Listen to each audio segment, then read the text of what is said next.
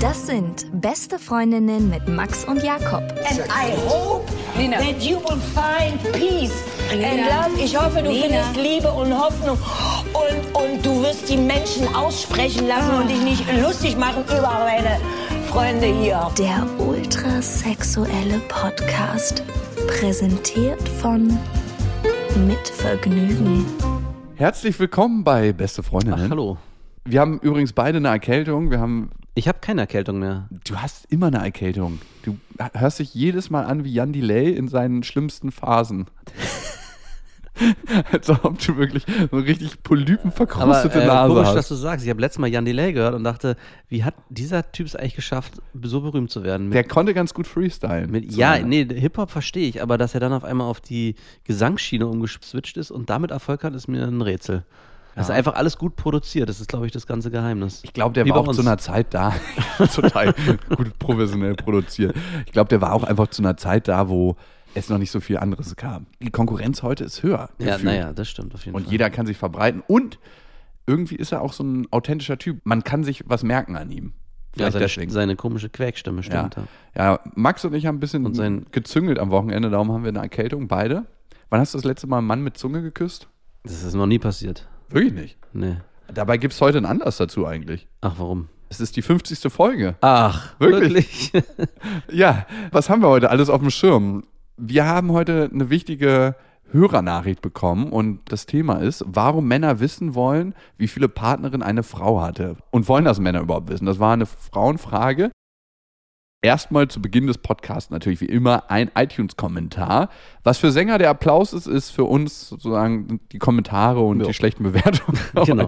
Und die guten natürlich auch. Empfiehlt uns gerne weiter an Leute, die es nötig haben, wo ihr sagt, äh, das könnte denen mal ganz gut tun, so ein bisschen Männergespräche zu hören. Uns hat die Jackie geschrieben und Jackie meint, sie ist gerade viel auf Reisen und hört den Podcast sehr gerne, besonders abends im Bett zum Einschlafen. Glaubst du, sie hat die Hände über der Bettdecke oder unter? Über der Bettdecke. Das ginge nicht, ne? Selbstbefriedigung während Ich des weiß nicht, also ich könnte es mir nicht vorstellen als Mann, aber Könntest du dich befriedigen, während du unseren Podcast hörst? Boah, das wäre die hohe Kunst des Narzissmus. das ist wie zu seinem eigenen Spiegelbild Ja, einen genau. runterzuholen. Oh. Oder aber besser noch irgendwie so ein Video, wo man sich selber einen runterholt, darauf einen runterholen. Und das wiederum filmen. Und das Und, nächste und Mal. das dann immer Inception. Okay. Masturb Mastoception. Mastoception. Jetzt wird es langsam abstrakt. Und weil ich von euch sehr viel lerne. Was? Alles klar. Ja, das steht hier so. Anfangs war ich schon genervt von euch, was ich sehr gut verstehen kann. Ja, ich auch. Aber mit jeder Folge habe ich das Gefühl, euch mehr und mehr zu verstehen und euren Gedanken und Gefühlen folgen zu können. Das kann ich nur zurückgeben. Wir sind, sind oft auch genervt von uns selbst nach so einem, also gerade am Anfang, oder? Mhm. Am Ende des Podcasts. Oh, ich bin auch richtig genervt von dir manchmal. Aber gut, so ist das. Aber ich finde, das ist immer dieses, wir identifizieren uns auch mit bösen Charakteren. Ich will jetzt nicht sagen, dass wir böse Charaktere sind, wenn man sie versteht. Und darum glaube ich, gäbe es einen Weltfrieden, wenn wir anfangen würden, mehr und mehr andere Menschen zu verstehen. Weil wir einfach Verständnis dafür haben, warum die so handeln.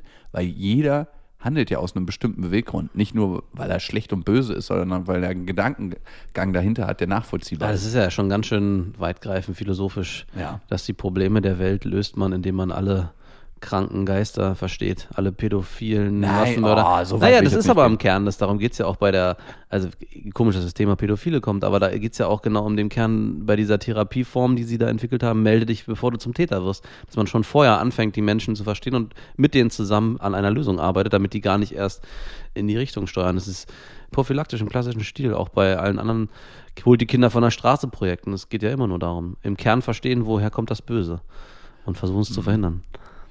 Schweifen wir hier gerade ab in ein nicht so lustiges Thema? Nein, das lassen wir lieber. Auf jeden Fall. So, besser zu Jackie wieder. Jackie schreibt weiter, danke, dass ihr so offen über eure Dinge, die euch beschäftigen, redet und mit den meist weiblichen Hörern in Kommunikation geht. Vielen Dank. Das ist unser Treibstoff und das ist von Männern auch der Treibstoff. Also kann man nur so sagen. Ja. Kommunikation ist das A und O Ja, im Leben. Auf jeden Fall. Und unser Hauptbeweggrund, warum wir das hier machen. Weil wir auch keinen Bock mehr hatten, mit Freunden über Autos und Fußball zu reden. Und Einbauküchen. Einbauküchen ist auch ein ja, auch ein Thema. schönes Thema. Hey, ich, es gibt so viele langweilige Themen, mit denen man sich beschäftigen kann. Kleines Update von mir. Willst du es hören? Hm, gern. Ein Monolog, bitte. Ich möchte hier doch gerne an dieser Stelle einen Monolog abstimmen. Ich habe ja die Frau kennengelernt in der Disco. Ich habe die, äh, habe die Frau meiner Träume kennengelernt. Nee. The love of my life. So möchte ich das nicht in Worte fassen. Auf jeden Fall war ich ja kurz davor zu gehen eigentlich. Ich hole mal die ab, die den letzten Stand noch nicht hatten. Könntet ihr eigentlich auch nachhören in den letzten Folgen, aber egal. Ich mache das fix. Ähm, ich habe da gesessen in der Disco, wollte eigentlich gerade gehen. Dann hat sich eine Frau neben mich gesetzt. Wir haben irgendwie angefangen zu reden. Ich war am Anfang total genervt, hatte noch nicht rübergeguckt. Da wäre bei mir schon vorbei gewesen früher. Wenn nicht eine Frau in der Disco neben mich gesetzt hätte, wäre ich schon wahrscheinlich innerlich, weil ich so unsicher war, wäre ich schon äh, explodiert innerlich. Ich war innerlich so faul und gelähmt, Ja. da war gar keine Zeit. Da ging gar nichts. Ich hatte einfach gar keinen Bock mehr zu reden. Ich rede ja in der Disco, wenn ich zum Beispiel irgendwo in einen Club gehe oder so, habe ich am Ende des Abends mit 40 Leuten geredet, Mhm, gefühlt. weiß. Als Anhang auch nicht unbedingt immer ein Vergnügen. Nicht mit Vergnügen. Oh. ja, und ich war schon so voll und gesättigt. Das ist so, wie wenn dir nach dem Sex direkt Sex angeboten Boah. wird. Also nach dem fünften Mal Sex und nach dem vierten Ja. Mal Sex. Oder bei Nee, dir. nee, ich bleib schon beim ersten Mal Sex direkt Sex angeboten wird. Bei dir ja nach dem ersten Mal Die Sex. nächsten Tage. die nächsten Wochen bitte. Und ich war so voll und satt, dass ich gesagt habe, nee, eigentlich habe ich gar keinen Bock zu reden. Und irgendwie hat sich das dann ganz lustig entwickelt. Ich habe dann irgendwann rübergeguckt, war auf einmal hellwach. Wir sind dann zu mir gegangen, haben nicht miteinander geschlafen und von da aus hatte sich das irgendwie entwickelt. Ich war an der Stelle stehen geblieben, wo wir das erste Mal dann wirklich miteinander Sex hatten oder beziehungsweise kurz davor war ich stehen geblieben in der letzten Folge. Elf Gründe, woran man merkt, dass Männer nur eine Affäre wollen. Das war die Folge.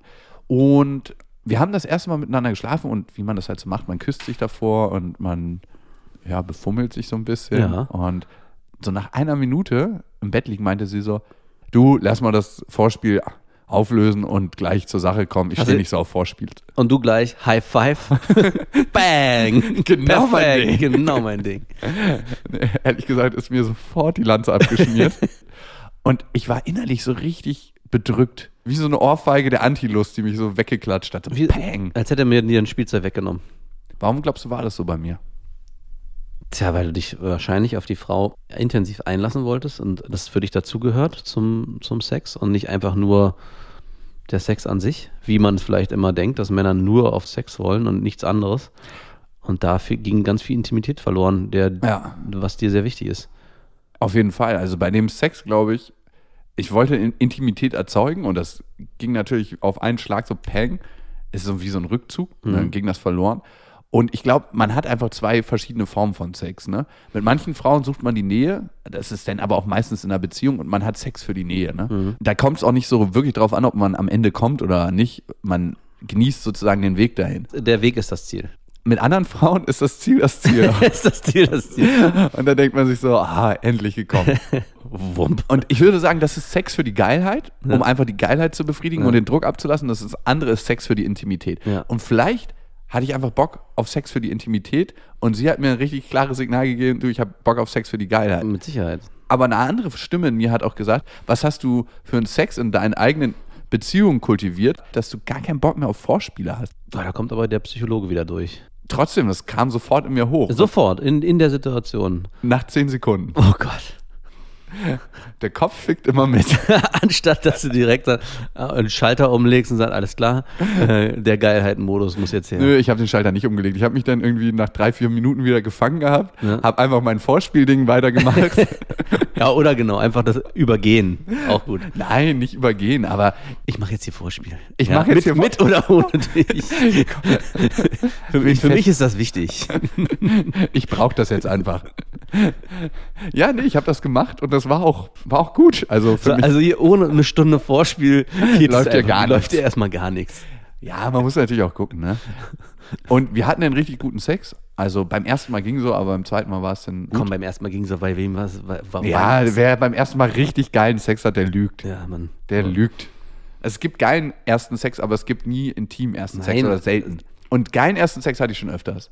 Also, das ist einfach nur so, so ein mechanischer, geiler Ja. Sex war, so One-Night-Stand-Sex, der wirklich richtig gut war, Ja. wo, wo man sich gerne dran erinnert. Das kommt dann in die eigene Best-of-Schublade. Das gibt es. Aber intim, guten ersten Sex hatte Mhm. Gibt's ich nicht. zumindest noch nicht. Gibt's nicht. Dafür kennt man sich dann auch zu wenig. Das hat ja oft auch mit, oder hat ja vor allem mit dem gegenseitigen Kennenlernen zu tun, was mag der andere, was mag man selbst und was traut man sich auch zuzugeben, was man möchte. Also Ja. es dauert einfach. Aber kannst du das verstehen, dass mir so eine Gedanken kamen? Was hat sie für ein Sexleben gehabt? Und, äh, Der ist schon sehr therapeutisch, der Ansatz. Ich hätte, weiß aber ich mache mir immer Gedanken darum, wie gehen Menschen mit sich selber um und wie viel Respekt haben Menschen vor sich selber und wie kann ich Respekt vor Menschen haben, der vielleicht auch keinen Respekt vor sich selber hat. Das will ich jetzt nicht sagen. Und vor allem hat ihr ganzer Lebensweg sie so geformt, dass sie der Mensch geworden ist, der sie jetzt Mhm. letztendlich geworden ist. Und vor allem der Letzte, der hier sagen könnte, hallo, so und so darf man nicht leben, das bin natürlich ich. Also, ich weiß nicht, in der Situation, glaube ich, hast du ein bisschen viel in die Sache rein interpretiert. Könnte es sein, dass ich damit vielleicht recht habe oder hat sich das weiterhin bestätigt? dass es, ist es so geblieben? Du bist so, du bist der wahre Psychologe von uns Ah, beiden. ja. Ein paar Tage später meinte Unstudiert und du hast einfach das, das Live studiert, Genau. richtig derbe das Live durchstudiert. Ein paar Tage später kam sie zu mir an und meinte, dass das total schön ist mit dem Vorspiel und Ah, ja. dass sie das richtig genießt. Ja. Und Und an dem Abend aber, gibt es da auch noch eine Antwort drauf? Nö, an dem Abend gab es gar nichts. Keinen Bock hatte drauf oder so, vielleicht was ganz, ganz Plattes. Ganz, mal, Nee, sie, mal, sie meinte, dass sie wirklich bisher nicht so eine so. Lust auf Vorspiele Also hatte. du hast was, so was Neues in ihr ja, ich will erweckt. jetzt auch nicht so sein wie so ein Jünger, der dann was wachgerufen den, hat. da, ihren, du hast Schatz geborgen. Weg, du hast den Weg zu Gott gezeigt. genau. Sie missioniert. Und was sie noch nicht so gerne mochte, ist Kuscheln. Mhm. Und das ist auch immer ein schwieriges Zeichen meiner Frau, denke ich. Ich hatte erst eine Ex-Freundin, die nicht so gerne kuscheln mochte. Mhm. Und auch das hatte sich gelegt. Ich bin ja ein relativ körperlicher Mensch, das merkst du ja auch immer bei dir, ne? Ja. Nee, ich, ich liebe das einfach. Also, ich, in meiner Familie, wir durften immer sonntags ins Bett krabbeln Mhm. zu meinen Eltern und wir haben auch oft sonntags vormittags damit verbracht, auch bei meinem Vater auf der Brust zu liegen oder bei meiner Mutter im Arm. Ja. Und klar, als Baby wollte ich nicht die Brust von meiner Mutter. So eine Sachen gab es dann auch. Also ich war jetzt nicht so überkörperlich. Ich habe meine Mutter auch mal neulich gefragt, ob ich das mochte früher zu kuscheln. Sie meinte eigentlich nicht. nee, das wollte ich nämlich gerade sagen. Also meine Tochter mit anderthalb. Die mag das auch überhaupt Nee. nicht. Vielleicht ist das auch so eine Illusion aus meiner Kindheit, dass ich das so gerne mochte. Aber ich bin auf jeden Fall ein körperlicher Mensch. Ich merke das, dass ich, ja, das genieße. Ich glaube auch, die Welt wäre ein besserer Ort, wenn jeder Mensch 20 Minuten zwangskuscheln würde am Tag. Am Tag. Ja. Machen wir 10 draus. Ich habe äh, letztens festgestellt, dass ich meinen Kollegen, dass ich der Einzige bin, der zum Beispiel keinen umarmt oder also alle, alle meine Kollegen, wir sind fünf insgesamt und wenn wir uns treffen, dann begrüßen sich alle mit Umarmungen und ich bin eigentlich, ich habe überlegt, was ich eigentlich, ich winke, glaube ich, maximal. Ich, so, hallo.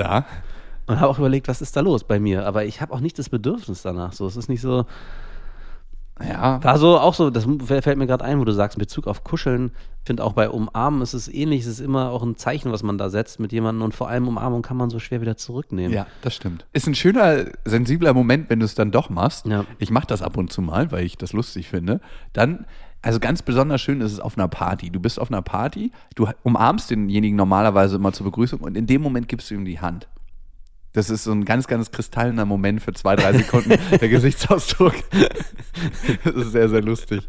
Naja, auf jeden Fall bin ich ja ein körperlicher Mensch und ja, anscheinend ähm, genießt sie das auch. Und äh, sie ist mega verkuschelt jetzt Ach. geworden. Gucke mal an. Ja, ne? Überraschung. Überraschung. Überraschung. Das bleibt übrigens auch bei Frauen und Männer wollen dann weniger. Ich habe es bis jetzt immer so geha- erlebt, dass es einfach weniger wird. habt ihr Intimsex oder habt ihr Geilheitssex? Beides. Mal so, mal so. Prozentuell? Eher Intimsex. Wirklich? Mhm. Und ich finde, ich glaube, das darf man auch nicht einschleifen lassen, dass man nur Intimsex hat. Man braucht auch manchmal geilen Ja, Sex. na klar. Sonst ist man immer nur so, hm, Es darf auch beides ineinander übergehen. wie wichtig ist der Orgasmus der Frau auf einer Skala? Doch, ist mir wichtig, ist mir wichtig. Wichtiger als dein eigener? Äh, nee. Ist, ist gleichwertig. Okay. Also, wie machst du das denn, wenn du mit deiner Freundin schläfst? Achtest du darauf, dass sie immer zuerst kommt und dann bist ja, du dran? genau, so mache ich's. Okay. Also, weil anders funktioniert es nicht. Weil wenn ich gekommen bin, ist der Zug abgefahren. Also ist doch bei jedem Mann, glaube ich, oder vielen Ja, so. also klar. Also, ich finde, es kommt zweierlei Hinsicht. So, sowohl, dass es einfach schwierig ist, das Ding aufrechtzuerhalten, auch, aber auch die, also der Sex danach. kein Bock mehr, einfach fertig, durch. Ja, und der Sex danach mit der Frau, wenn man gekommen ist, ist natürlich auch ein anderer, ne? weil Ja. das alles so ein bisschen flutschiger ist. Also. Genau. Und ich finde, bei jeder Frau ist es natürlich auch unterschiedlich komplex, ne? wie sie kommt und ob sie kommt oder Mhm. ob sie nicht kommt. Ich merke immer wieder, wenn Frauen sich selbst lange erfahren haben, das heißt, wenn sie selber sich befriedigen ziemlich oft und eine offene Sexualität haben, Mhm. dann kommen sie in der Regel auch viel schneller und leichter. Und dann gibt es natürlich nochmal dieses Intimsex kommen, das ist nochmal Ja. ein ganz neues, anderes Kapitel. Ja, aber das ist soweit der Stand. Und sonst läuft alles super? Ja, also es gibt natürlich immer so ein paar Themen. Also zum Beispiel ist sie wahnsinnig schüchtern, aber das merkt man so gar nicht. Und da hat sie auch ein paar Ähnlichkeiten zu mir. Ich bin ja auch, Wahnsinnig schüchtern. Nee, ich man bin- merkt es auch immer gar nicht. bei mir merkt man das wirklich nicht. Ich glaube, ich würde schon sagen, dass ich in ein paar Punkten schüchtern bin, aber dass ich das so, ja, vielleicht ist es auch eine Illusion. Ich glaube auch. Vielleicht bin ich auch überhaupt nicht schüchtern. Auf jeden Fall ist sie so schüchtern am Anfang gewesen, dass sie immer so zwei Piccolo Sekt getrunken hat, bevor sie hergekommen ist. Das ist seltsam. Ja. Das ist ja schon fast Alkoholismus. ja, auch Ach, ich gesagt, trinke aber noch ein Piccolo und dann geht das schon. aber ich meine, das ist jetzt mittlerweile nicht mehr so. Ja, vor allem ist das ja auch nicht schüchtern, das ist ja eher Unsicherheit und Aufgeregtheit. Also Ja. schüchtern ist ja eher, ich traue mich nicht und bin. Ja, aber wie soll man denn damit umgehen? Man kann jetzt auch nicht sagen, du trinkst jetzt bitte keinen Alkohol mehr, bevor ich du lade dich nicht mit, genau, du, ja, sonst darfst du nicht kommen. Du alter Despot. Ey, Ich denke mir immer, das ist doch das eigene Leben von einem Menschen. Das ist doch nicht mein Ja, Leben. Ich habe darüber mal, Also ich hatte mal mit meiner äh, ersten Freundin damals, also sie war auch immer sehr zurückhaltend, als wir so in dieser Kennenlernphase war und aber es war klar, dass wir was voneinander wollten, aber es ist irgendwie nie so richtig, äh, war, war schwierig. Und immer wenn sie Alkohol getrunken hat, dann war es auf einmal alles ganz easy und ganz locker und dann konnte sie auch ganz viel zulassen, küssen etc.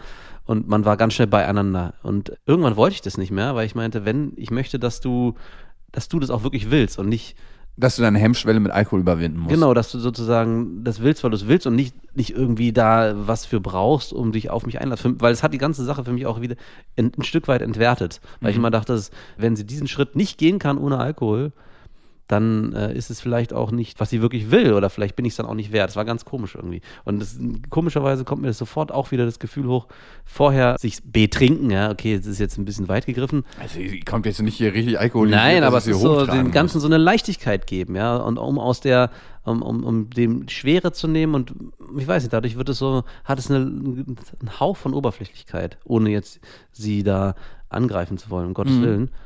Nee, aber das erinnert mich an meine Freunde, das macht mich auch gleich direkt wieder zornig, weil im Endeffekt ist es nämlich dann darauf hinausgelaufen, dass es überhaupt gar nichts mehr ging. und man sich einfach nur getroffen hat und ich immer. Und dann war es dann so weit, dass sie gesagt, dass ich dann wollte, dass sie Alkohol trinkt. Oh.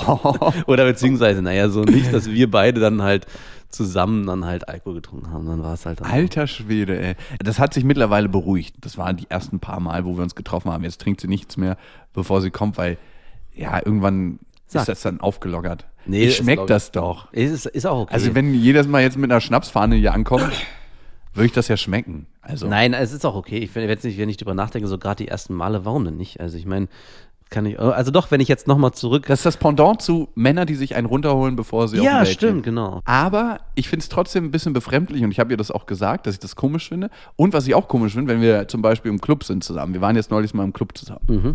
Da meint sie auch, sie ist eigentlich nie im Club, ohne was zu trinken. Ja, das ist aber das, was wir letztes Mal auch schon besprochen hatten, ne? dass man immer nur losgelöst. Ich habe damit auch ein Aber- Riesenproblem. Ich kann auch nicht in einen Club gehen, konnte nie in einen Club gehen und da meinen Spaß haben, wenn ich nichts getrunken habe. Das Aber war da frage ich mich, was ist denn mit, mit, was ist denn mit den Leuten was los? ist denn mit euch los? Ja, was ist mit dir los? Also, ja, ja, ich war nicht enthemmt genug. Konnte- bist nicht in Hemd genug. oder so, ja. Ich, also ich ja doch, mittlerweile würde ich es mir, mittlerweile würde es gehen, aber dann muss ich mich dann doch wieder betrinken, weil mich diese ganze Sache dann wiederum so langweilt, dass ich sage, um den Ganzen was abgewinnen zu können, muss ich dann Alkohol trinken. Früher war es, um enthemmt zu sein und heute ist es, um äh, Ja. dem Ganzen irgendwie doch eine, eine Sinnhaftigkeit zu geben. Ich finde es schön, wenn man so sein kann, wie man ist, auch ohne Alkohol. Also, Ja. wenn man das Gefühl hat, man ist genauso witzig, man. Und ich glaube, die Qualitäten schlummern ja in einem. Man muss nur anfangen, sie zu leben und man muss aufhören, das einfach auf irgendeine Droge oder auf Alkohol zu schieben.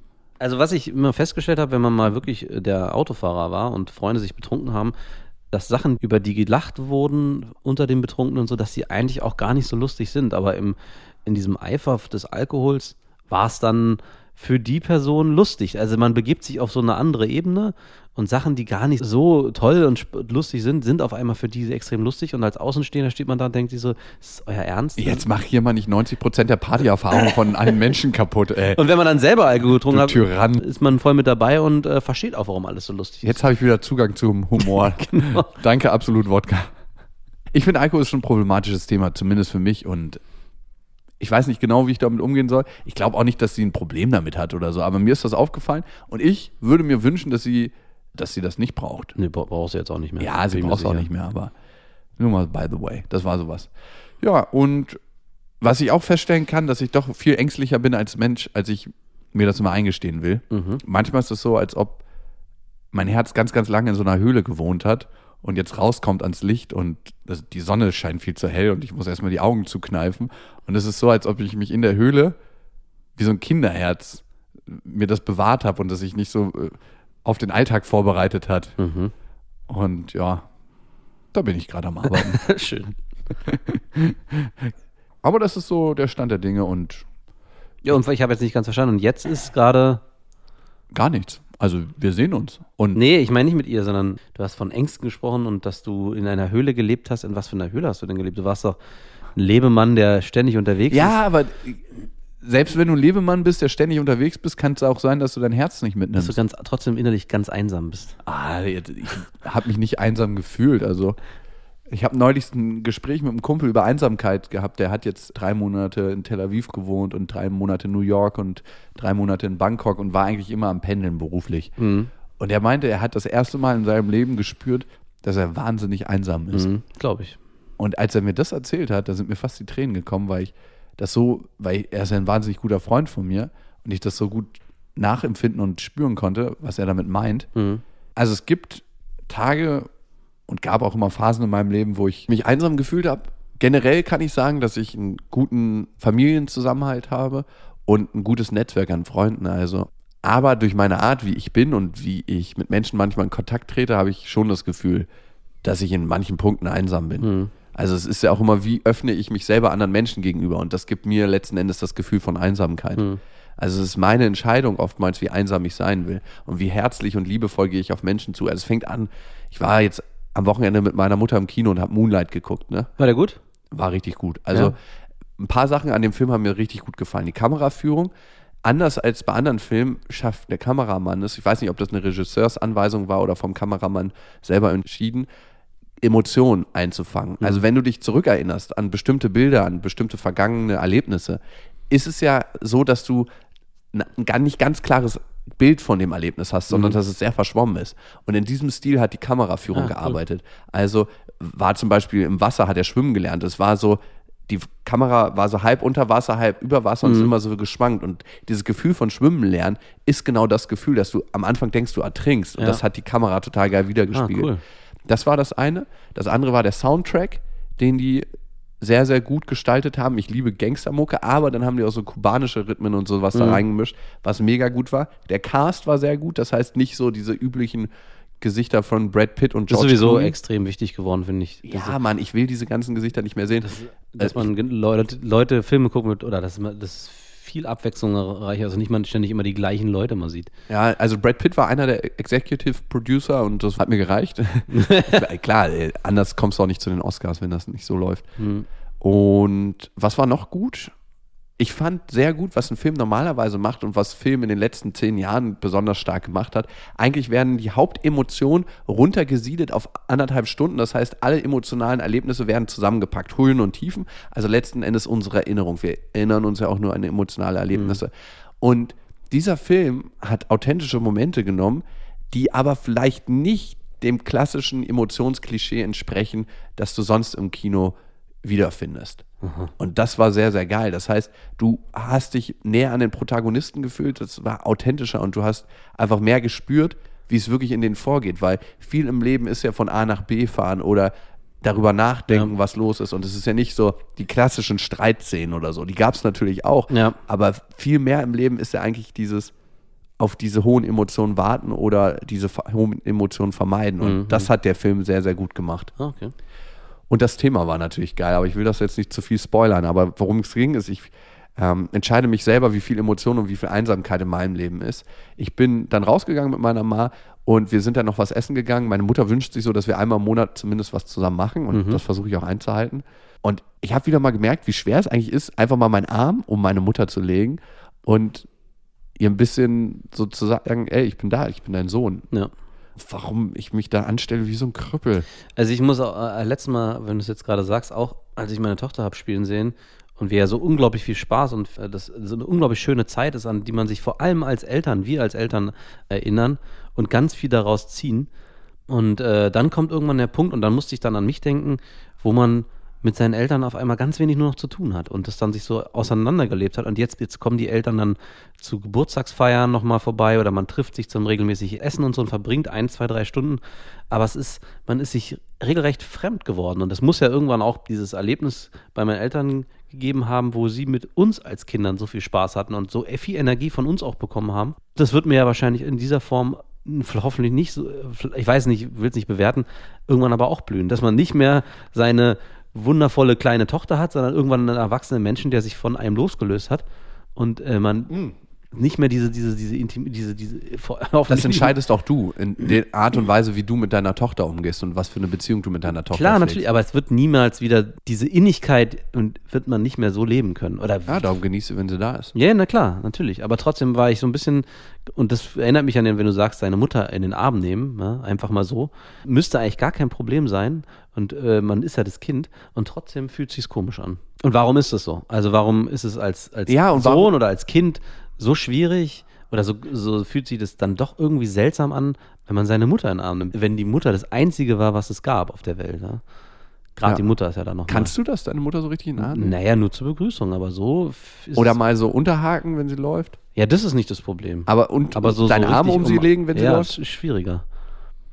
Also es ist immer, es, ge- es geht schon und es ist auch okay, aber es ist nicht so, dass ich sage, Mama und Sohn sind jetzt hier mal wieder für einen kurzen Moment vereint und wir re-erleben einen Moment aus früherer Zeit. Wie so. begrüßt du sie? Umarmen. Küsst du sie auf die Wange? Nee, nur Umarmung. Glaubst du, sie würde sich das wünschen? Hm, weiß ich nicht, glaube nicht. Ich finde auch nicht, dass Küssen so irgendwie. Ist nichts Intimes oder so, nee, aber finde ich jetzt. Es ist ein Begrüßungsritual. Ich finde da die Umarmung wichtiger. also ich küsse meine Mutter auf die Wange Mhm. und ähm, sie hat mir mal gesagt, dass sie so findet, dass meine Begrüßungen sehr lieblos sind und dann habe ich mir gedacht, was kann ich jetzt mal da anpassen? Und ich küsse auch meine Schwestern auf die Wange, wenn ich sie begrüße und ich merke richtig, wie die sich darüber freuen, dass ich sie vernünftig begrüße. Mhm. Und ja, trotzdem bin ich da noch nicht ganz hintergestiegen, warum mir das alles so schwer fällt, aber es ist auf jeden Fall so. Naja, so, Weg von unseren Müttern. hin zum Real Talk. Wie geht's dir eigentlich? Jetzt habe ich mal ein bisschen über mich geredet. Ich habe ja gerade ganz viel von mir geredet. Das war doch. Okay. Oder was meinst du jetzt? Ich habe nur Angst, dass ich immer über mich rede. nee, wir haben. Nee, du bist, hast denn hier den größeren Redneranteil. Äh, Das wurde übrigens auch kritisiert. ja, ist halt so. Müssen die Leute durch. Ich bin, ich bin so dieser. Der Bieder- Elton von Stefan Raab. Genau, so ein Elton von Stefan Raab. Und wahrscheinlich bin ich auch einfach nur der Elton. Obwohl du nicht dick bist. Nein, ich finde, Nein, nein, aber ich, ich wertschätze deine Sachen sehr, wenn du sie erzählst und darum sind wir hier zusammen. Ich, Nee, nein, ich, ich musste da nur dran denken, wo ich was dachte, wer hat sich eigentlich dieses Format mal ausgedacht? Und warum ist das überhaupt so? weil Warum? die alle einen Anspielpartner brauchen. Genau, so Keiner Kompliment- kann in luftleeren Aber Raum es darf gehen. auch kein, äh, in, die, auf, in diesem Format darf es keinen gleich, also die dürfen sich nicht auf Augenhöhe begegnen. Aber in unserem Format schon. Genau. Zumindest nicht was Attraktivität und äußerlicher Witz und Charme und Wer so. war denn schöner, Elton oder Also mehr Charme und mehr Ausstrahlung hatte schon Stefan Raab. Und ich glaube, im Deutschen ist es nochmal was anderes. Äh, Zum Beispiel Harald Schmidt hatte ja auch mal so einen komischen, so einen Wicht. Oliver war's. Pocher. Stimmt. Ja, das funktioniert nicht. Wicht. das ist, ja- Okay. Kommen wir zur ersten Hörermail. Und da haben Susi, Easy und Franzi sich einen netten Mädchenabend gemacht. easy. Denn es ist easy. I, I. Genau. Lieber Max, lieber Jakob, wir hören seit naja, ungefähr ein, zwei Wochen mit Vergnügen euren Podcast und ähm, haben jetzt heute einen Mädelsabend damit veranstaltet. Ja, und jetzt ist uns so die Frage gekommen, warum wollen Männer eigentlich immer wissen, wie lange man schon Single ist, beziehungsweise wie viele Sexpartner man schon hatte? Wen interessiert? Okay, das war der Gruß von Franzi aus dem Off. Von dem her, ja, würde uns interessieren, ähm, wenn ihr unsere Frage beantwortet. Viele Grüße, Easy, Susi und Franzi. Die erste Frage von mir: Habt ihr getrunken? Nein, niemals. vielen, vielen Dank für eure Sprachnachricht. Warum wollen Männer eigentlich wissen, wie viele Partnerinnen die Partnerin vorher hatte? Also- Äh, ich kann es relativ simpel und einfach Echt? beantworten. Ich, dann schieße ich mal zuerst los, weil ich habe gesagt, ja klar will ich das wissen, aber ich, mir fällt schwer, es zu beantworten. Ist- also es ist für mich wirklich auch so, ich sage, ja, natürlich, das ist sehr wichtig und auch eine der ersten Fragen. Ja, nicht eine der ersten Fragen, aber ich ziemlich, kommt ziemlich schnell die Frage. Ich scheue mich mittlerweile vor der Frage. Wahrscheinlich ist es auch vernünftig. und was ist viel, ne? Können- Genau, und was ist viel? Ab wann ist es okay und ab wann ist es, wann ist es zu viel? Und ab wann ist es vielleicht sogar zu wenig, obwohl zu wenig ist schwierig zu erreichen, finde ich. Also biologisch lässt sich das relativ simpel runterbrechen. Der Mann will das wissen, weil er wissen will, wie umtriebig die Frau vorher war. Und die Kernfrage, die biologisch dahinter steckt, ist, ist mein Sperma sicher? Wenn die Frau mit zu vielen anderen Partnern Sex hatte, kann er sich nie sicher sein, dass sein Sperma sicher ist, sondern die Wahrscheinlichkeit ist natürlich höher, dass sie danach mit einem anderen Typen bumst und dass er dann äh, die Kuckucksbrut aufzieht. Ich glaube, das ist so ganz banal, simpel die biologische Frage. Genau, aber die, die kann es eigentlich bei uns nicht die mehr wollte sein. eigentlich keiner wissen, Dr. Jakob. Ich glaube, ein anderer großer und wichtiger Anteil dahinter ist, wie sicher ist der Mann selber? Macht das einen Mann unsicher, wenn die Partnerin mit, mit vielen anderen Partnern Sex hatte? nee, also ich hätte jetzt was anderes gesagt. Ich hätte gedacht, dieser klassische Fall, sie ist eine Schlampe. Ja, aber gut. Äh, Aber- was macht das, wenn sie eine Schlampe ist? Ja, dann ist es, das ist irgendwie, also ich, heutzutage wüsste ich auch gar nicht mehr, ob mir das noch so wichtig wäre, aber ich, es gab eine Zeit, wo ich, und ich, das ist eine fiktive Zahl, weiß nicht, ab alles mehr als zehn, würde ich sagen. Zehn Partnerinnen? Ja, ja, bei Frauen, äh, auf jeden Fall. So, Alter. So konservativ. Ja, Aber wie alt warst du da? äh, 14. Keine Ahnung. Äh, Ja, gut, aber das ist nicht mehr Anfang aktuell. 20 oder um 20, wahrscheinlich genau. Aber eine Frau, die 25 ist, darf nur mit zehn Partnern Sex gehabt Das haben. heißt, darf, sie darf, was sie will. Wir versuchen ja hypothetisch zu, ich versuche ja nur hypothetisch zu beantworten, was bei mir da los war. Zehn, das ist war- ja wirklich eine ganz kleine Ja, Zahl. ich weiß, aber das wäre so, warum so viele? Ja, gerade als Frau, das sind so altmodische Bilder, ja, gerade eine Frau sucht ja den einen Mann, mit dem sie glücklich ist, ist ganz komisch. Ein Mann dagegen, der darf mit ganz vielen schlafen, weil dadurch steigt sein Marktwert. Ja, Ja, warum? Weil alle Frauen ihn als attraktiv genau. bewertet haben? Das ist total bescheuert. Aber alle Männer haben ja auch die Frau als attraktiv bewertet. Ja, ja, es ist total, ich kann, es ist auch nicht logisch erklärbar. Ich will mich jetzt ja auch nicht für, diese mal die- Variante, äh, Kontraposition einzunehmen. ja, aber ich meine, ich, ich erinnere mich auch noch daran, dass es, es war schon so, hm, ja, wenn ich, und ich glaube auch alle Frauen, oder zumindest eine Freundin, bin ich mir ziemlich sicher, hat die Zahl bewusst gedrückt. Da waren es aber auch sehr viele. Ich wüsste auch, wer das war. ja, ich auch. Aber, aber ich glaube auch Männer machen das. Männer dr- drücken, glaube ich, die Zahl auch. Vor allem die, die Nach oben oder nach unten? Ja, kommt drauf an. Ich, Würdest du deiner aktuellen Partnerin habe ich sagen? schon, ja. Ich weiß, Ja? ja. Aber ich Wusstest krieg's auch nicht mehr genau. Nummer? Nee, ich krieg's auch nicht mehr Wollte ich genau sagen. zusammen. Also ich glaube, ein großes Problem vielleicht auch unserer Zeit ist, dass wer weiß das 100% Ja, auf ja. die Nummer genau. Heutzutage ist es, glaube ich, auch nochmal anders als vor zehn Jahren. Ich habe schon das Gefühl, dass man heutzutage leichter verabredet und das mehr Leichtigkeit hat. Ich weiß es nicht. Ja, ich habe neulich mit meinem Opa darüber gesprochen und er meinte, früher war das genauso. Der ist jetzt 85 gerade geworden und er meinte, früher wurde genauso viel rumgebumst. Aber man hat halt nicht so offen darüber geredet, aber das war eigentlich das Gleiche. Aber du hast schon recht, eigentlich ist es gar nicht wichtig. Man sollte die Frage eigentlich gar nicht stellen, sondern es einfach- Genau, ich glaube, Ja, es, man sollte die Frage nicht stellen, wenn man die Antwort nicht verträgt. Die meisten Leute, die die Antwort nicht vertragen, haben das Bedürfnis, die Frage zu stellen. genau. Das ist halt das Ding. Und eigentlich ist es nicht wichtig, weil man lebt ja eh nur in dem Moment und alles, was vorher gewesen ist, ist. Ja, ich kann dir sagen, was mich bei der Frage beschäftigt. Also mich beschäftigt immer, und das hatte ich auch vorhin, glaube ich, schon mal erwähnt, wie leicht gibt sich die Frau her und wie viel Wert hat die Frau für sich selber. Und das ist ein altes Muster, was ich habe, was, was ich immer noch in Verbindung bringe. Sex bestimmt einen Wert, eine bestimmte Eroberung, die ich habe als Frau und das muss der Mann erobern.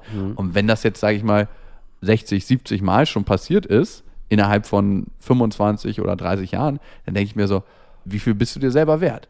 Aber Und wie viel ist meine Eroberung noch wert? wie viel, vielleicht ist, steckt auch diese Frage. Ja, auf jeden dahinter. Fall. Wie viel ist meine Eroberung wert? Klar, es ist auch ein bisschen so, man hat auch keinen Bock, dass halb Berlin mit der Freundin geschlafen hat. Ne? Nee, ja. natürlich nicht. Also möchte nicht auf, mit ihr dann Also ich irgendwie auf Partys gehen und sagen, ah, ach du auch. Ja, cool, Partner. Also ich kenne zum Wir Beispiel sind sagen Spermienbrüder. einen Künstler über Ecken und der soll mit einer Frau zusammen sein, die ganz, ganz viele Sportler schon gebumst hat. Es sind alles Gerüchte und man weiß immer nicht, wie das stimmt und ich bin auch sehr vorsichtig mit so Gerüchten. Aber ich weiß, dass ich seine Frau das erste Mal, als ich ihr begegnet bin, ganz anders wahrgenommen habe, als wie ich sie wahrgenommen hätte, wenn ich das nicht gewusst hätte. Na ja, klar. Und das ist komisch. Und davon versuche ich mich immer mehr zu lösen, weil ich finde, jeder Mensch, genau, man erlebt ihn nur im Moment. Ja. Und man erlebt ihn nur, wie er ist, durch das, was er an Erfahrungen durchgemacht hat. Und es macht es Und es hat auch vielleicht alles einen Sinn. Vielleicht hat das, vielleicht braucht das jeder Mensch oder vielleicht brauchen das manche Menschen, vielleicht müssen das erleben, um sich selbst zu finden, sich selbst zu definieren. Ja. Und vielleicht haben auch manche Menschen einfach daran Spaß, rumzubumsen oder über andere Sachen, One-Night-Stands zu haben, ich meine, was ist dabei? Wenn da jemand Bock drauf hat, dann ist das so. Außerdem ist es auch anmaßend, sich darüber ein Urteil zu bilden aus der eigenen Position heraus. Und wenn ich jetzt auch drüber nachdenke. Macht man aber trotzdem. Ja, macht man ja trotzdem, aber trotzdem. Ich meine, es ist ja sofort, man hatte sofort, wenn jemand sagt, ja, ich habe mit, hm, okay. Und Was wäre denn für dich viel? Definieren wir das doch nochmal heute neu. Nee, das machen wir nicht, weil wir gerade ges- festgestellt haben, wir, die Frage stellt man gar nicht. Und deswegen möchte ich auch gar nicht in die Position jetzt von dir gedrängt werden und auch nicht. Reagier mal nicht gleich so Doch, allergisch. doch. Am Anfang, vor fünf Minuten hätte sie dir noch beantwortet. Schade. Aber jetzt tue ich es nicht mehr. Weil ich genau an dem Punkt auch denke, fuck it, was ist daran so wichtig? genau, und ich finde auch nicht richtig, dass sich Frauen verstecken vor der Frage, vor dem. Also, ich wüsste nicht, ob ich als Frau und als Mann darauf ehrlich antworten würde, Genau, weil ich wüsste, dass manche damit nicht richtig Genau. umgehen können. Wer, wer weiß, ob es überhaupt schon jemanden gibt, der eine ehrliche Antwort. Entweder weiß derjenige es gar nicht mehr genau oder er hat die eh gefälscht. Ich glaube fast gar nicht, es gibt, es sei denn, man hat ein, es gibt nur, ich habe nur mit einem vorher geschlafen oder man ist eine Jungfrau. Genau. Aber ich glaube nicht, dass es überhaupt relevant ist. Ich glaube, alles bis 10 kann man ja ganz gut abschätzen. Oder 20 vielleicht. Ja. Naja. Viel wichtiger finde ich zum Beispiel die Frage, gibt es äh, Wie viele Partner hast du geliebt, mit denen du Sex ja, hattest? oder genau, oder gibt es eine, die du richtig geliebt hast oder wo die dir wehgetan hat? Also so eine, so eine Fragen. Also gibt es da noch jemanden in deinem Leben, dem ich jetzt noch irgendwie nacheifere oder der für, für den ich nur ein Ersatz geworden bin oder sowas? Also das finde ich viel, viel schwieriger und interessanter. Und auch äh, ehrlicher als die Frage, mit wie viel waren es? Die Qualität ist da entscheidend, nicht die Quantität. Da hast du recht, das sehe ich auch so. Kommen wir zur nächsten Nachricht. Die kommt von Jackie. Und Jackie hat die Frage gestellt: Was ist eigentlich authentisch? und ich glaube, das ist eine Frage, mit der wir uns unser ganzes Leben beschäftigen und der wir nachgehen. Also, ich glaube für mich, es gibt verschiedene Kontexte, wo ich anders bin. Ich bin bei meiner Oma anders, als ich bei meiner Mutter bin und bei meinem Vater anders, als ich bei meinen Kumpels bin und bei dir anders, als ich bei meinen anderen Kumpels bin und bei Frauen anders, als ich bei Männern bin. Ich glaube, es gibt Kontexte, die wir aufsuchen und wo wir dann anders sind. Aber so ein ganz bestimmtes Grundwesen schwingt mit. Genau. Dass man es schafft, eine Grundart überall mit reinzunehmen und die alle wiedererkennen würden, Ja. würde ich fast sagen. Wenn die sich unter, wenn sich alle deine Parteien mal untereinander treffen und dich dann beschreiben müssten, sich trotzdem darauf einigen können, dass es Jakob, Ja. weil der und der so und so ist. Früher habe ich oft gehört gekriegt, dass mich Menschen schon fünf Jahre kennen, sechs Jahre kennen, zehn Jahre kennen und immer noch das Gefühl haben, dass sie mich nicht kennen. Hm. Und das ist, glaube ich, weniger geworden. Ich glaube, ich bin früher mehr darauf bedacht gewesen, wie wirke ich und wie kann ich diese Wirkung erzeugen bei anderen Menschen. Ja. Ich glaube, es ist immer noch Thema bei mir im Leben. Also es hat mich noch nicht ganz losgelassen, aber mir ist Konformität nicht mehr so wichtig, Mhm. dass ich mich anpasse oder dass ich darauf was gebe, was andere Leute von mir denken. Also ganz losgelöst bin ich davon nicht, aber ich merke, je älter ich werde, desto gleichgültiger bin ich darüber. Also, und wenn man sich immer verstellt im Leben, dann mögen Menschen einen nicht für das, was man ist, sondern für die Person, für die man Genau. sich verstellt. Das ist auch ein ganz wichtiges Thema. Wie wird man authentisch? Was meinst du? Alkohol, ja. Alkohol ist auf jeden Fall immer gut. Drogen. Sich äh, äh, über die Meinung der anderen nicht so viel Gedanken machen. Ohne nicht die andere Meinung wertzuschätzen. Ja. Das ist das eine. Und ich finde, wenn man jetzt nicht anderen Gewalt zufügt oder so, ist die schlechte Meinung, die andere über einen haben, bei einem Verhalten, was man an den Tag legt, was andere nicht gefällt, ist meistens deren eigene Angst vor dem, was sie eigentlich gerne leben wollen würden. Mhm. Teilweise kann es sein, ja. Also ein bisschen komplex ausgedrückt jetzt, ne? Ja, aber ich verstehe, also, dass man selber unzufrieden ist mit Teilen, die man in sich hat und in dem anderen, die vielleicht sieht, was man gerne auch leben würde. Aha. Und derjenige, und dann aber an anderer Stelle zum Beispiel darüber lästert. Guck mal, wie viele Frauen der schläft. Guck mal, der geht ständig feiern. Und eigentlich hat man den Wunsch, vielleicht auch mehr Lebemann zu sein. Also, das erlebe ich auch, habe ich auch oft an mir selber erlebt. Neid ist auch ein großes Thema in dem Punkt. Ja. Die wichtigste Regel für mich ist, man kann nicht nicht authentisch sein. Das heißt, selbst wenn man in irgendeiner Situation unsicher ist oder Angst hat und sich denkt so, oh fuck, ey, warum war ich da nicht authentisch? Das war eine authentische Reaktion des Körpers. Ja. Man hatte Angst, deshalb hat man sich ein Stück weit verstellt oder ist nicht die Version gewesen, die man sonst wäre, aber trotzdem war das authentisch, weil der Körper gemerkt hat, man hat Angst und man war in dieser unauthentischen Art authentisch, authentisch. Authentisch, authentisch. Ich finde auch, man kann das in den Medien ganz gut immer auch schnell erkennen, wer authentisch ist und wer nicht. Also zumindestens, glaube ich, über die Jahre kriegt man einen besseren Blick für. Ja, wer wär für dich ein gutes Beispiel, so in deutschen Ah, Medien, hab- der richtig authentisch ist? Ähm, Schweighöfer.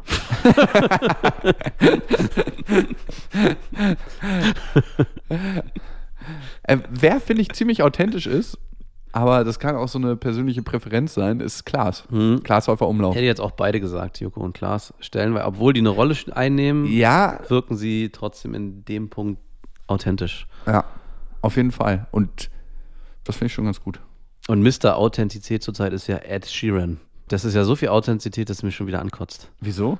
Also mir ist es schon wieder fast zu viel. So dieses, ich bin so und ich sehe so aus und es ist alles so und ich mache meine Musik. Alles gut, alles super, aber es ist schon wieder. Pfleg dich mal ein bisschen, du alter Straßenmusiker. ja, nee, ach, mir ist Sänger sympathisch. Also ich weiß nicht, ob Ei, ich stehe nicht so auf die Mucke, aber Nee, ich auch nicht. ich glaube, zwei machen wir noch. Mhm. Zwei kurze. Laura hat geschrieben, eine relativ lange Mail.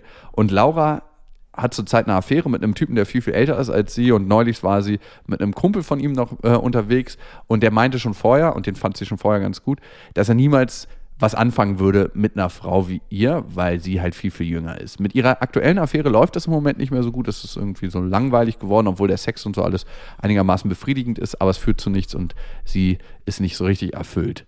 Den Typen, den anderen, der das gesagt hat, den findet sie allerdings sehr gut. Achtung, Vorsicht, wer ungefragt über Sachen spricht, der hat das meistens in seinem Unterbewusstsein. Wenn er gesagt hat, du, ich könnte mir niemals was vorstellen mit einer Frau wie dir und du hast ihn nicht gefragt, dann kannst du dich fragen, woher kommt das? Warum hat er überhaupt so eine Gedanken? Und warum sagt er die? Kommuniziert er über die, die überhaupt da? Ja, dann hat er sich schon mal darüber Gedanken gemacht und meistens ist das Gegenteil von dem wahr. Wenn jemand zum Beispiel sagt, ich kuschel überhaupt nicht gerne, glaubt das nicht. das ist eine Lüge. Und Ist ebenso, auch ein Klassiker irgendwie bei Männern, so in, in Anmachsituationen, genau das dann herauszukitzeln. von so einer Frau wie dir würde ich mir niemals Nee. einblasen lassen. ja, genau. Und dann ganz über, also, hätte ich ja nie gedacht, das ist so Hätte toll. ich nie gedacht, ja stimmt. Das war doch ganz schön. Ähm, vielleicht wird es sogar noch schöner, wenn wir das jetzt nochmal Ja. machen. Du hast es geschafft. Du hast mich in den siebten Himmel. So billig. Ey. Was für ein billiger alter Klassiker. Und es kam, wie es kommen musste. Die liebe Laura war mit ihm auf einer Party und ihrem eigentlichen Freund. Der Kumpel von ihrem Kumpel hat sie dann nach Hause gebracht im Zug und da haben sie sich dann auch geküsst. Und er wollte eigentlich noch mit ihr nach Hause Ah, ja. und sie zu Bett bringen, aber sie hatte ihre Tage und außerdem waren beide super besoffen. Und jetzt weiß sie nicht, ob sie ihn vergessen soll oder ob sie sich nochmal mit ihm treffen soll. Das, das weiß ich auch nicht. Du, Laura, da können wir dir auch nicht weiterhelfen. Also, Laura, mach's gut. Na, Laura, du musst dir, glaube ich, darüber bewusst sein, was du von ihm möchtest. Möchtest du mit ihm eine Beziehung haben? Dann denke ich, ist das ein recht schwieriger Start. A, weil er seinen Freund auf einer gewissen Art und Weise betrogen hat, beziehungsweise seine Loyalität nicht gewahrt hat. Ich finde, unter Freunden gibt es immer eine Loyalität. Manche Freunde haben das in meinem Freundeskreis und bei manchen weiß ich relativ genau, dass sie es nicht haben. Ein Mensch, der uns beiden recht nahe steht, hat das nur bis zum ganz gewissen Grad, würde ich sagen. Du hast es für mich, obwohl du schon das Gegenteil bewiesen hast. Mir gegenüber hast du es ja nicht das Gegenteil. Nee, war ja auch jung und brauchte das Geld. Ja, ja. Also du musst dir darüber Gedanken machen. Was möchtest du mit dem Typen? Möchtest du eine Affäre? Möchtest du einfach nur ein bisschen rumbumsen? Ein One-Night-Stand, das hört sich für mich nach einer klassischen One-Night-Stand-Nummer an. Ich, glaube, sie will mehr von dem. Hm, dann sollte Gerade. Menschen, die, von denen man sich am Anfang abgestoßen wollen, äh, fühlt. Manche Frauen springen darauf total an. Ja. Das ist ja auch so eine einfache Strategie von manchen Männern. Stoß Frauen ordentlich ab am Anfang Mhm. und dann werden sie quasi süchtig, weil sie. Warum will der denn nichts von mir?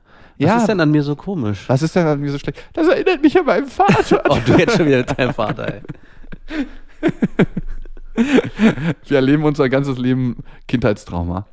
Guck mal durch 100% der Beziehung und vielleicht 40, 50, 60, da wird dich die Partnerin sehr stark an die Mutter Ja, ja. desjenigen erinnern. Doch, doch. Und ich erkenne auch gewisse Züge bei mir. Ne? Ich stehe auf Frauen, die so ein bisschen durchgedreht sind.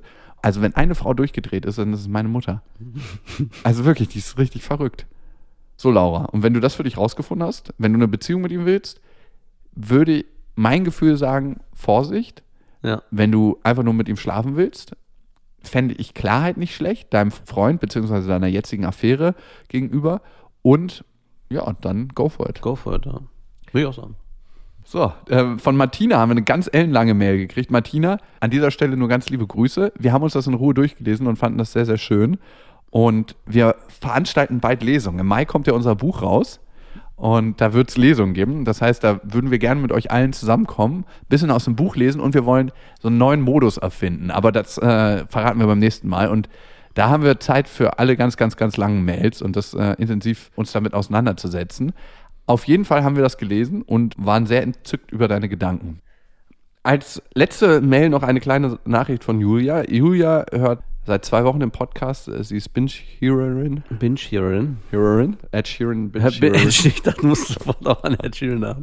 An den kleinen Ed rothaarigen Sheeran, Fuchs. Binge-Hearin. Obwohl äh, das The Carpet Match the Curtains bei ihm, also das, äh, ob das Schamhaar wohl dem Haupthaar ja, Das wahrscheinlich. ist bestimmt so ein kleiner Rotfuchs da unten, wo Na, man erstmal durch den, durch den Der Redwood Forest muss, um an den Baumstamm zu Der hat auch kommen. richtig rote Beinbehaarung mit Sicherheit. Ah, so bis- curly Hair an den Bis Beinen. in die Po-Ritze rein wahrscheinlich, ne? Ja, auf jeden Fall. Oh, ey, welche Frau dem die Kimme leckt, die ist auf jeden Fall gut drauf. Mhm. Zurück zu Julia.